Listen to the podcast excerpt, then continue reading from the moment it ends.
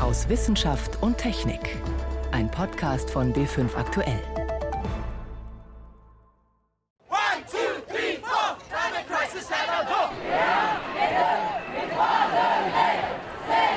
Blaukraut bleibt Blaukraut und Braunkohle bleibt Scheiße. Weltweit sind am Freitag Millionen Menschen für mehr Klimaschutz auf die Straße gegangen. Es war der Auftakt zu einer Woche, in der der Kampf gegen die Erderwärmung eine ganz zentrale Rolle spielt.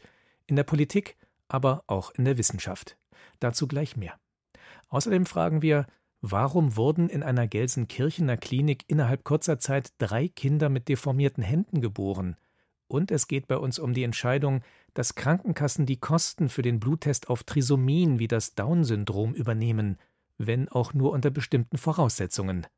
Das sind unsere Themen heute. Am Mikrofon ist David Globig. Wie dramatisch sich die Erderwärmung bereits auswirkt, das kann man besonders gut rund um den Nordpol beobachten. In der Arktis ist zum Beispiel die Eisfläche auf dem Meer in diesem Jahr so klein wie selten zuvor. Doch welche Folgen der Klimawandel im Norden hat, das verstehen Wissenschaftler bislang nur ansatzweise. Unter anderem, weil es keine dauerhaften Forschungsstationen auf dem arktischen Eis gibt. Um endlich mehr zu erfahren, ist jetzt ein internationales Team mit dem deutschen Forschungsschiff Polarstern aufgebrochen, zur größten Arktis-Expedition, die es je gab. Das Schiff soll im Eis einfrieren und knapp ein Jahr lang nahe am Nordpol vorbeidriften. Meine Kollegin Birgit Magira hat darüber am Freitag, kurz vor dem Start, mit Matthias Steiner vom NDR gesprochen. Er war beim Ablegen im norwegischen Tromsø dabei. Sie wollte von ihm wissen, wie denn die Stimmung auf dem Schiff ist, kurz bevor es losgeht die ist ziemlich angespannt auf der einen Seite, aber auch wirklich in, in froher Erwartung, dass es jetzt eben endlich losgeht. Heute Morgen war ich an Bord und da wurde noch unheimlich viel gearbeitet auch. Also ständig waren die zwei Kräne des Schiffes im Einsatz. Es wurde noch Material an Deck gehoben und diverse Wissenschaftler rennen dort rum, richten momentan gerade in Containern, die an Bord installiert worden sind, richten dort Observatorien ein, also im Grunde genommen Forschungsgerätschaften, die sie normalerweise nur im Labor haben, die werden jetzt auf dem Schiff eingebaut. Da wird also ständig noch gearbeitet. Es sind einige Vertreter des AVI auch, des Alfred Wegener Instituts dort vor Ort, die heute Abend dann von Bord gehen werden. Aber aber es wird quasi bis zur letzten Minute gearbeitet, aber man merkt bei allen, die wollen jetzt auch wirklich los. Eine Arktis-Expedition im Jahr 2019 heute. Ist das wirklich noch so ein großes Abenteuer, wie jetzt vorab angekündigt wurde? Naja, Abenteuer ist so eine Sache. Natürlich gibt es die Technik. Das Schiff ist ein Eisbrecher, da wird also nicht viel passieren. Und im Notfall kann man die Menschen auch da wegholen.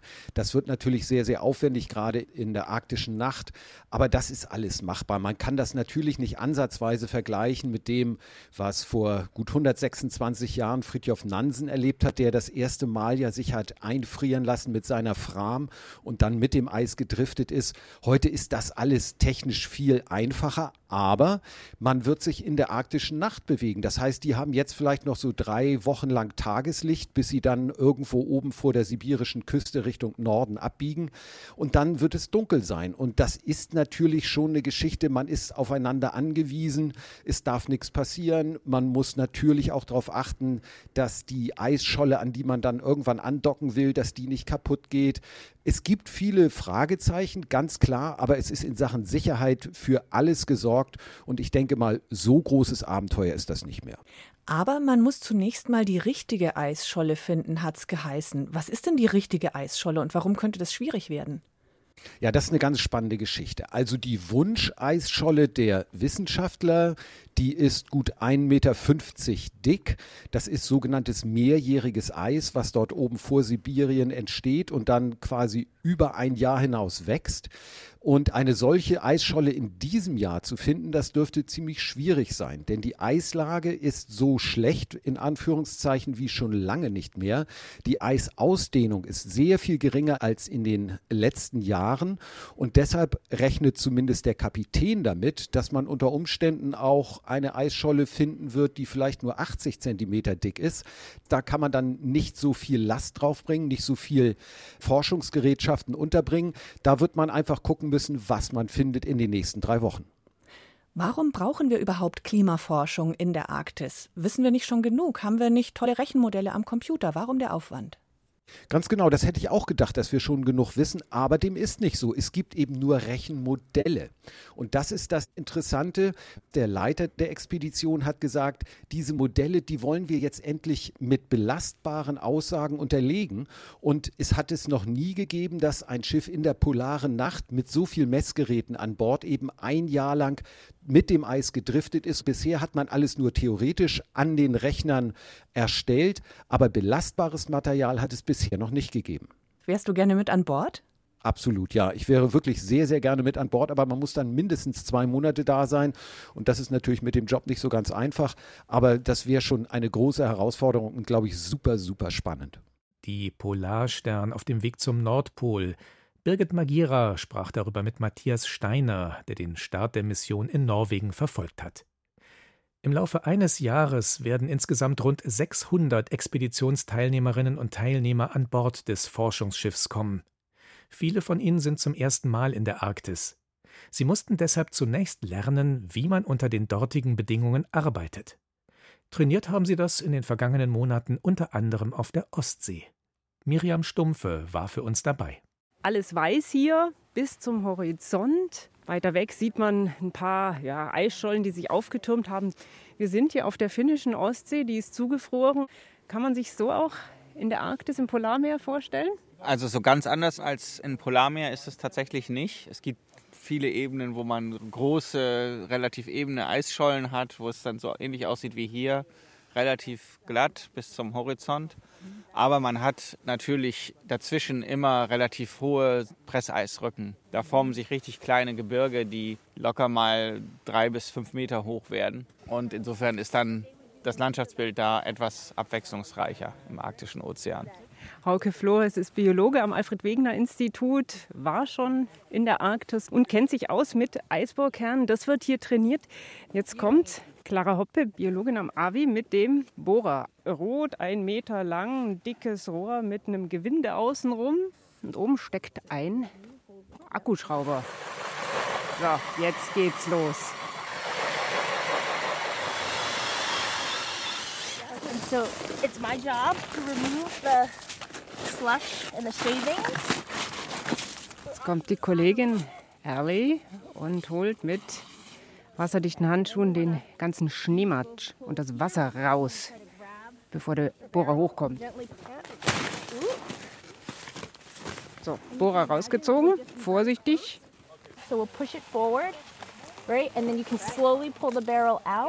So jetzt wird der Eiskern rausgeholt, kommt in so eine Art ja, Rinne und in Empfang nimmt den Rusica Dadic.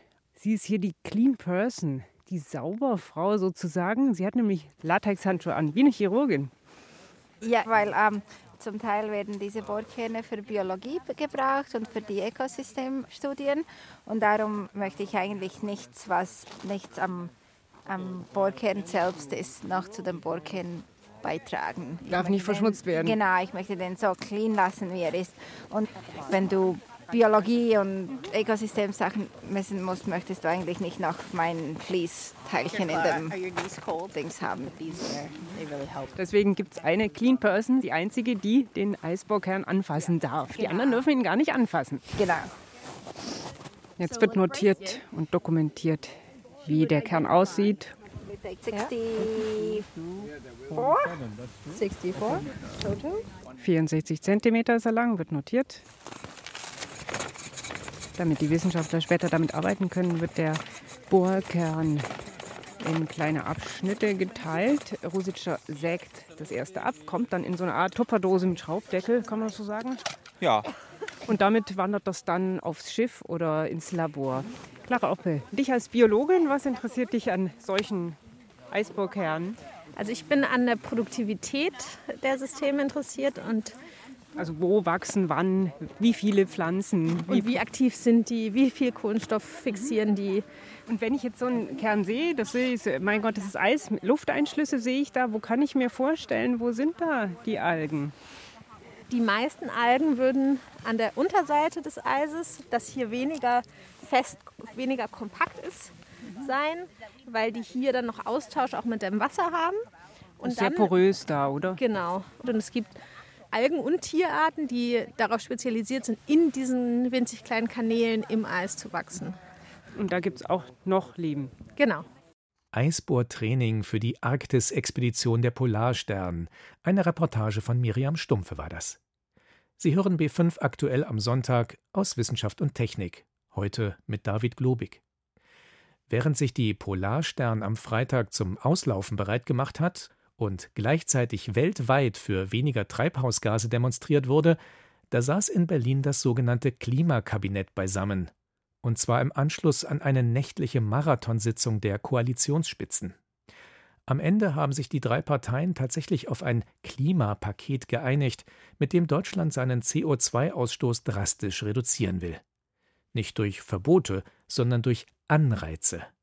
Wie die aussehen sollen, Darum wurde bis zum Schluss heftig gerungen. Ob es sich gelohnt hat? Dazu ein Kommentar von Jan Rubner. Das Haushaltsgeld ist eine altmodische, aber praktische Sache. Es ist die Summe, die eine Familie früher für Lebensmittel ausgeben konnte. Mehr war nicht drin, um alle zu versorgen, wollte man nicht über seine Verhältnisse leben und Schulden machen.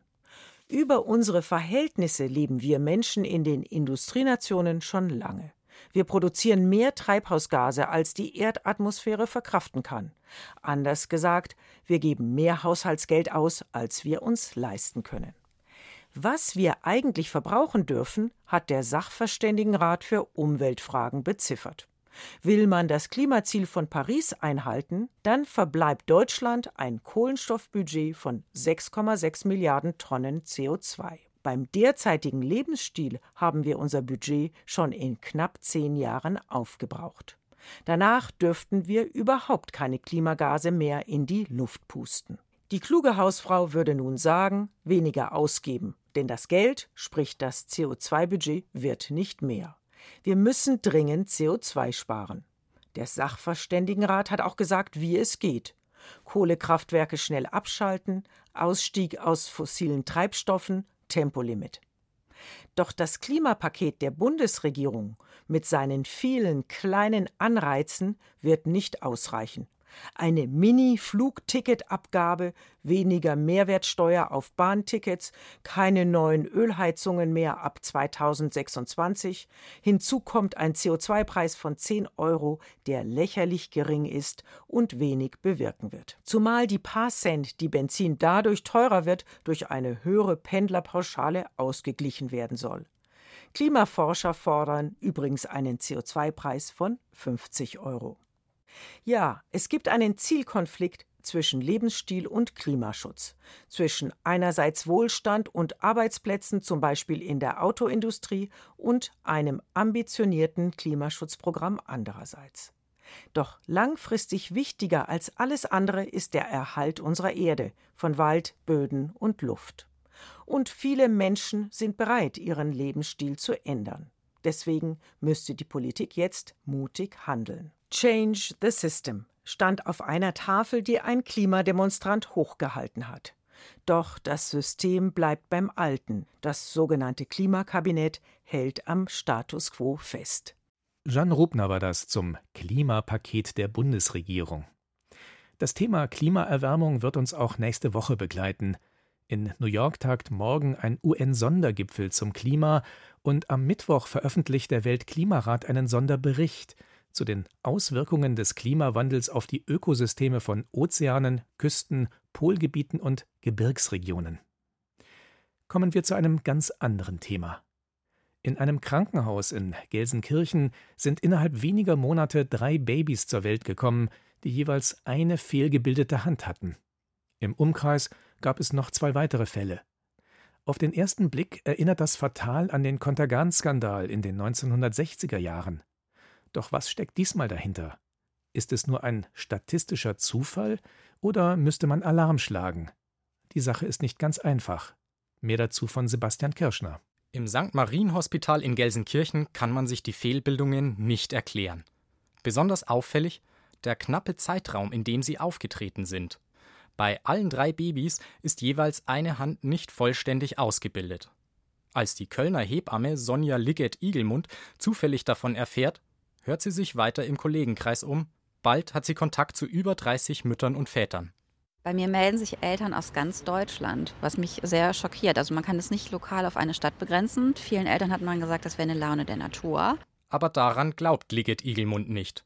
Sie geht an die Medien und offenbart damit ein grundlegendes Problem. Man weiß nicht einmal, ob die momentanen Fälle häufig sind oder normal, gewissermaßen eine Laune der Natur. Es gibt keine umfassende Statistik dazu. Lediglich für Sachsen-Anhalt existieren entsprechende Erhebungen, also auf regionaler Ebene. Ebenso im sogenannten Mainzer Modell. Hier wurden von 1990 bis 2016 alle Geburten in der Region erfasst, auch Fehlbildungen. Wären die Babys, die jetzt in Gelsenkirchen zur Welt gekommen sind, in Mainz geboren, könnten die Forscher viel genauer antworten auf die Frage Zufall oder nicht, sagt Studienleiterin Annette Queißer-Warendorf. Wir haben die ganzen Faktoren der Schwangerschaft dokumentiert und wir würden dann natürlich gucken, wo haben die Mütter gewohnt, haben die zum Beispiel alle in einem speziellen Vorort von Mainz gewohnt, haben die alle ein spezielles Medikament eingenommen. Wir könnten sozusagen Fallkontrollvergleiche machen, das heißt, die Kinder, die eine Fehlbildung haben, da könnten wir die Schwangerschaftsanamnese, die Risikofaktoren vergleichen mit Kindern, die keine Fehlbildung haben. Ganz anders die Situation auf Bundesebene. Ein zentrales Register für Fehlbildungen gibt es nicht. Zwar existiert die sogenannte Perinatalstatistik vom Institut für Qualitätssicherung und Transparenz im Gesundheitswesen, doch die listet nur die Häufigkeit von Fehlbildungen. Ihre Art erfasst sie nicht. Dabei ist das aber zentral, um Fälle wie eins bei Contergan oder 2018 in Frankreich überhaupt erst zu erkennen. Deshalb ist auch Eckehard Jenetzky überzeugt, dass es ein zentrales Register braucht. Jenetzky ist Facharzt für Kinder- und Jugendpsychiatrie an der Uniklinik Mainz und befasst sich ebenfalls mit Fehlbildungen bei Neugeborenen. Er hält ein zentrales Register allein schon aus Sicht der Eltern für sinnvoll. Bisher ist es leider nicht Standard, dass Eltern eines betroffenen Kindes über existierende Selbsthilfegruppen aufgeklärt werden. Es ist oft eine längere Odyssee, bis die feststellen, ach, ich bin gar nicht alleine auf der Welt. Und ich denke, wenn es so ein Register gäbe, gäbe es die Möglichkeit einer früheren Vernetzung. Und die ist aus Sicht des Experten auch auf lange Sicht wichtig die Nachhaltigkeit von irgendwelchen Registern wird im Wesentlichen durch die betroffenen Verbände getroffen, weil ein Forscher eventuell nur eine kurze Zeit ein Interesse daran hat. Wenn er seine Forschungsfrage oder seine wissenschaftliche Laufbahn erreicht hat, dann erlischt oft das Interesse an diesen speziellen Fragestellungen. Und wenn jemand betroffen ist, dann hat er lebenslang eine Fragestellung. Und manchmal betrifft die Frage ja nicht nur, woher kommt jetzt die Fehlbildung, sondern wie kann ich mit der Fehlbildung Fehlbildung am besten umgehen. Die detaillierte Erfassung wäre also nur der erste Schritt, um Eltern über den Grund der Fehlbildungen aufzuklären. Denn fest steht, solange in Deutschland nicht besser erfasst wird, wie oft welche Fehlbildung bei Neugeborenen überhaupt auftritt, in welchen Regionen und in welchen Zeiträumen, solange wird sich die Frage nach dem Warum erst gar nicht beantworten lassen. Fehlbildungen bei Neugeborenen und die mühsame Suche nach den Ursachen, ein Beitrag von Sebastian Kirschner. Bei anderen Fehlbildungen und Behinderungen kennt man die Ursache schon lange, zum Beispiel beim Down-Syndrom. Im Erbgut der Betroffenen ist ein Teil nicht, wie sonst, doppelt, sondern dreifach vorhanden. Diese Abweichung wird deshalb Trisomie 21 genannt. Feststellen lässt sich das bereits beim ungeborenen Kind, entweder durch eine Fruchtwasseruntersuchung oder mit weniger Risiko durch einen Bluttest. Für den übernehmen die gesetzlichen Krankenkassen bislang allerdings nicht die Kosten. Am Donnerstag hat nun der gemeinsame Bundesausschuss beschlossen, dass auch der Bluttest zur Kassenleistung wird. Allerdings mit ziemlich hohen Hürden. Dagmar Pepping berichtet.